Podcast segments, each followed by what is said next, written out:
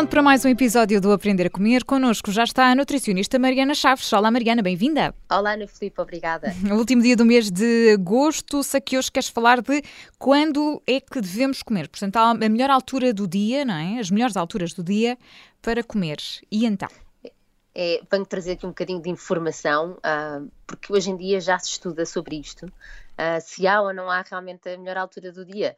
Um, principalmente porque há pessoas que não têm preferência, não é? Para elas é-lhes igual e já agora ficam aqui com umas pistas.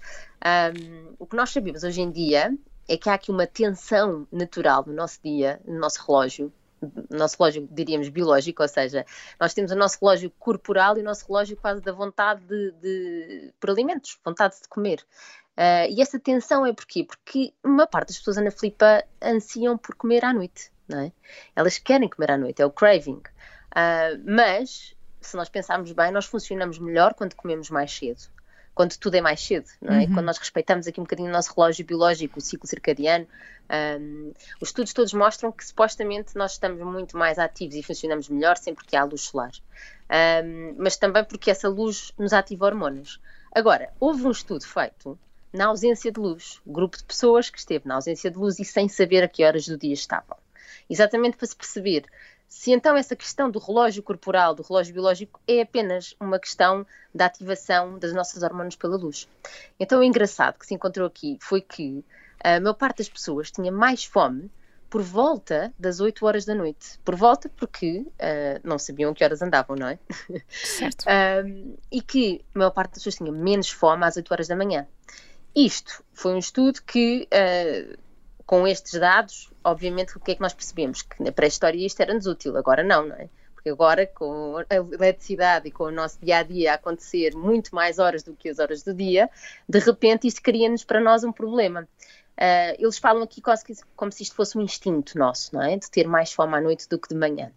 Uh, mas então foi-se perceber um bocadinho se isto é instinto ou se realmente o que é que está a passar com os nossos hormonas. Um, e, e, nós hoje em dia sabemos que a hormona mais importante de todas relacionada com a alimentação uh, é a insulina. Esta insulina, o que é que ela faz? Ela regula uh, a glucose no sangue, o açúcar no sangue. E, e, os estudos com animais demonstraram que a secreção, portanto a produção desta hormona, assim como a capacidade de resposta dela, dela conseguir uh, livrar-nos do açúcar do nosso sangue, basicamente, um, seguem o dito ciclo circadiano, ou seja, eles foram ver em que alturas do dia em que os mamíferos eram mais sensíveis ou mais resistentes à insulina, em que esta hormona funcionava melhor. E descobriram que essa sensibilidade era mais elevada nas alturas mais ativas do dia, em que o músculo trabalhava mais, e então a insulina ajuda eh, a glucose, o açúcar, a entrar nas células musculares.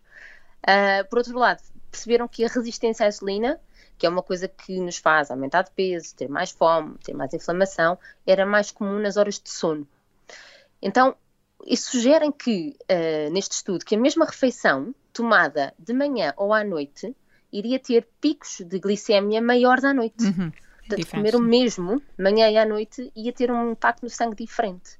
Uh, e também que a resistência à insulina, ou a sensibilidade à insulina era, ou melhor, a sensibilidade à insulina, que é aquilo que nós queremos, que ela seja muito sensível, era 50 vezes superior a, na, a meio do dia do que à noite. Um, e portanto isso faz toda a diferença da forma como podemos organizar as nossas refeições, não é? Portanto. É, principalmente porque quando se fala hoje em dia, mesmo em jejum intermitente, etc., as pessoas dizem, ah, mas é melhor de manhã ou melhor à noite. Uhum. Uh, claro que isto também tem a ver com a capacidade de cada um de conseguir fazer, não é?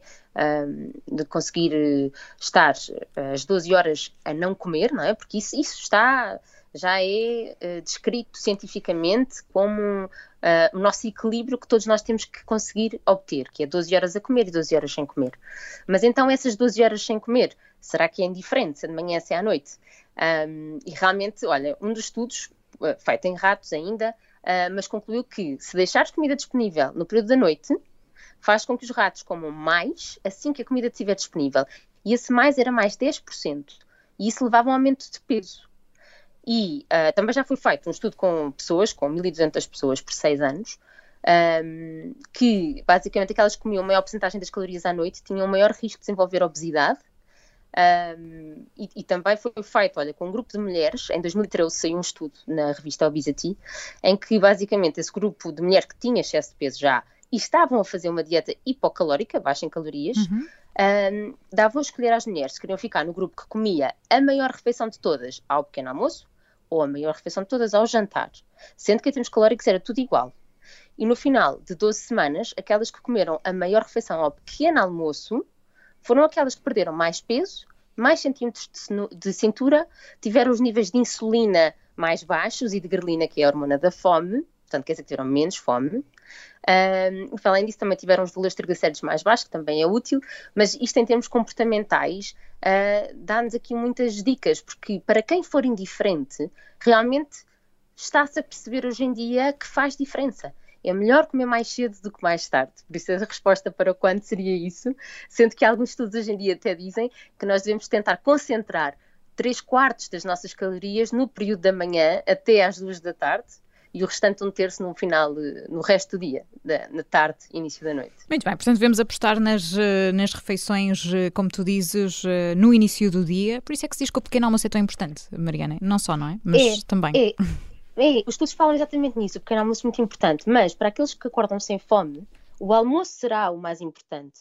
E, e, nunca esquecendo as 12 horas, percebes? É que temos que integrar as duas coisas, porque há pessoas que, ah, eu, eu, eu acordo sem fome, mas porque comeram à meia-noite. Ok, então não é suposto acordar e tomar um pequeno almoço. E isso tem que se gerir. Agora, tendo como base as 12 horas, sim senhor, a refeição inicial, seja ela pequeno almoço ou almoço, será a mais importante. Principalmente se quiseres compará-la com a última. A última tem que ser mais pequena do que a primeira.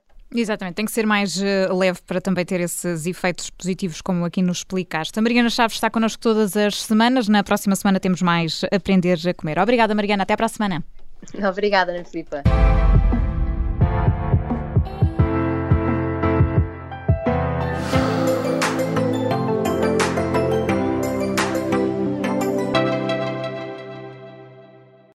Obrigada por ter ouvido este podcast. Se gostou, pode subscrevê-lo, pode partilhá-lo e também pode ouvir a Rádio Observador online em 98.7 em Lisboa e em 98.4 no Porto.